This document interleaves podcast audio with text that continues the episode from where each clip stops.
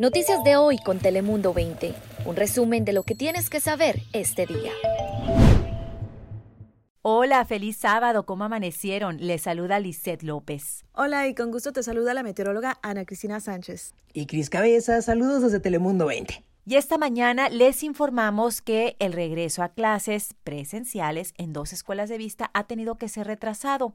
¿A qué se debe? Pues a reportes de que varios estudiantes asistieron a fiestas de Halloween. Y ahora las preparatorias, en específico la que es Mission Vista y Vista High, pues van a tener que retrasar el regreso a los salones de clase en persona hasta el 16 de noviembre. Por su parte, lo que es la escuela Rancho Buenavista, ellos pues están tomando más medidas como instalar filtros de aire en las aulas pues para evitar más contagios. Y unas escuelas pues atrasan su reapertura de los salones de clase, otras siguen tomando medidas, ¿no? Eh, de medidas de salubridad pues para que de alguna manera los padres de familia se sientan más tranquilos para aquellos niños que siguen yendo a escuelas en persona.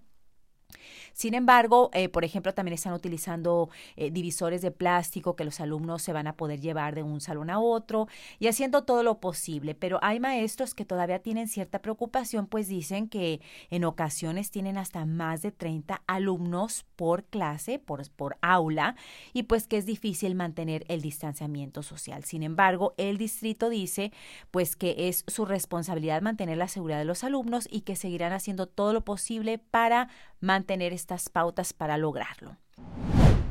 En otras noticias, fíjense que desde el inicio de la pandemia, ya lo habíamos mencionado también, que uno de los puntos de mayor concentración de personas y donde hay más riesgo de contagiarse del coronavirus en Tijuana, esto ya es del otro lado de la frontera, pues han sido los mercados sobre ruedas, ¿no? Eh, muy populares en nuestro país mexicano, pero pues también es un punto peligroso, sobre todo durante esta pandemia y ante la posibilidad de que haya un repunte de casos de COVID-19, pues estos mercados ambulantes están bajo la mira de las autoridades, siendo más observados, teniendo que tener pues más, eh, más cuidado también. Entonces, ¿qué sucede? Pues las autoridades han tenido ya operativos están pidiendo más restricciones y los mismos trabajadores en estos, en estos puestos, en estos mercados rodantes, también están poniendo su granito de arena en ser más diligentes, pedirle a los clientes, ¿verdad?, que utilicen su cubrebocas, se les está pidiendo que tengan gel antibacterial y cada puesto las medidas necesarias. No están dejando entrar a los clientes a estas zonas de los mercados rodantes y es obligatorio el uso de cubrebocas tanto para los vendedores como para los clientes, para así evitar los contagios. Y bueno, pues las autoridades realizaron un operativo para cerciorarse de que se estén siguiendo las reglas necesarias de salubridad y Fíjense que cerca de 70 comerciantes fueron sancionados por no seguir todas estas restricciones. Como les digo, pues tienen que utilizar gel antibacterial, tienen que tener cubrebocas y otras medidas para protegerse tanto ellos, los comerciantes, como a los clientes. Ahora pasamos contigo, Ana Cristina, para conocer a detalle las temperaturas de este sábado. Yo no sé si es mi imaginación, pero pues parece que va a llover. Como dice la canción, el cielo se está nublando. Cuéntanos más. Hola, ¿qué tal? Pues el día de hoy tendremos temperaturas sumamente gélidas con la llegada de esta tormenta invernal, la primera de la temporada generando precipitación durante este sábado, incluso durante la noche, hasta nieve también sobre la zona montañosa, en tanto los acumulados de lluvia para la zona costera entre 3 cuartos de pulgada hasta una pulgada y al interior hasta dos pulgadas de lluvia, mientras que las montañas recibiendo incluso entre dos hasta tres pulgadas de precipitación.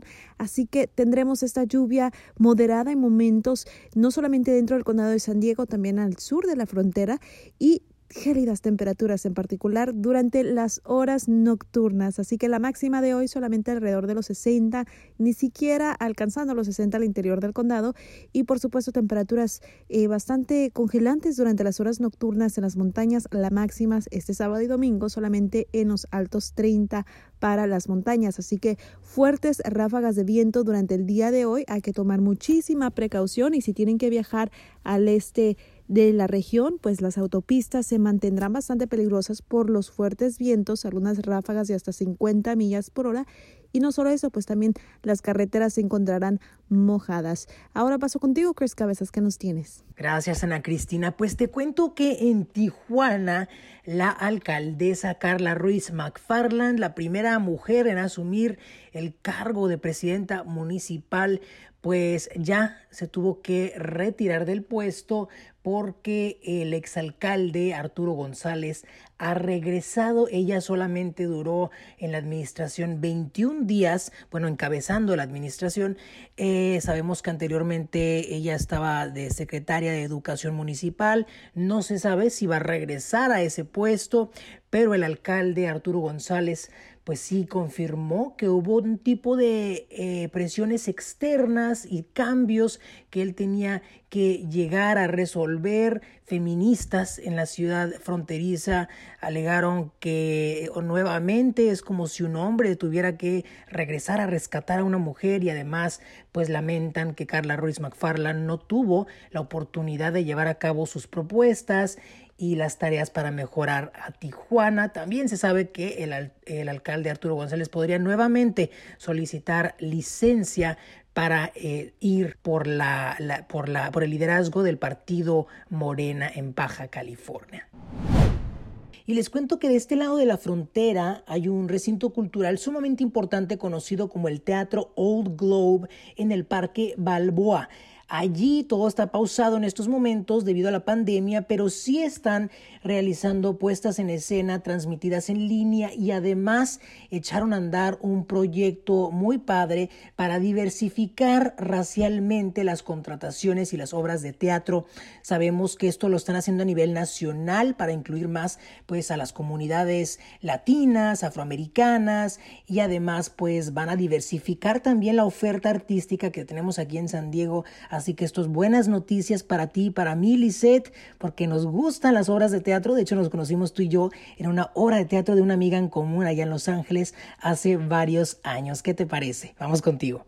Gracias, Cris. No, y cómo olvidar, ¿no? Esa gran obra de teatro muy buena. Siempre es muy divertido poder disfrutar de este espectáculo en escena que por el momento y la pandemia, pues ahorita está detenido estos espectáculos en persona, pero esperemos que muy pronto eventualmente podamos disfrutar de todos ellos en de manera pues presencial, ¿verdad? Sobre todo aquí en la zona de en nuestra región.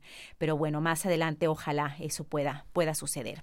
Ahora antes de despedirnos, pues quiero platicarles de una noticia que no es nada agradable, pues ya se cumple un año de lo que es la tragedia que ocurrió en el restaurante de comida rápida Church's Chicken. Esto fue en la zona de Otay Mesa, donde tres empleados pues fueron heridos de bala y una de ellas lamentablemente ustedes la recordarán.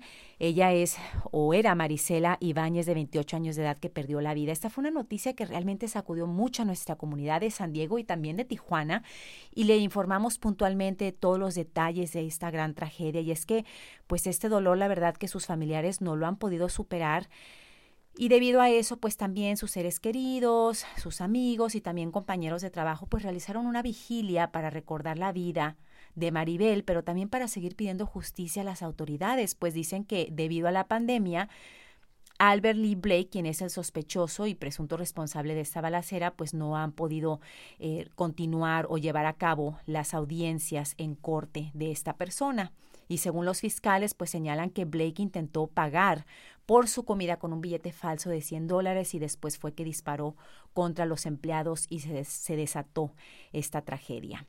Descansa en paz Maribel. Esta familia, sus seres queridos, pues nos han abierto su corazón en varias ocasiones con entrevistas a Telemundo 20 y platicándonos de todo este proceso y de cómo, cómo han tratado de salir adelante. Nuevamente les agradecemos y esté pendiente de, cómo se vaya desarrollando el caso. Ojalá que puedan encontrar la justicia que ellos están buscando en su caso. Yo soy Lizeth López, hay más noticias en Telemundo 20. También recuerde descargar nuestra aplicación gratuita. Noticias de hoy con Telemundo 20. Suscríbete, ponemos información a tu alcance todos los días.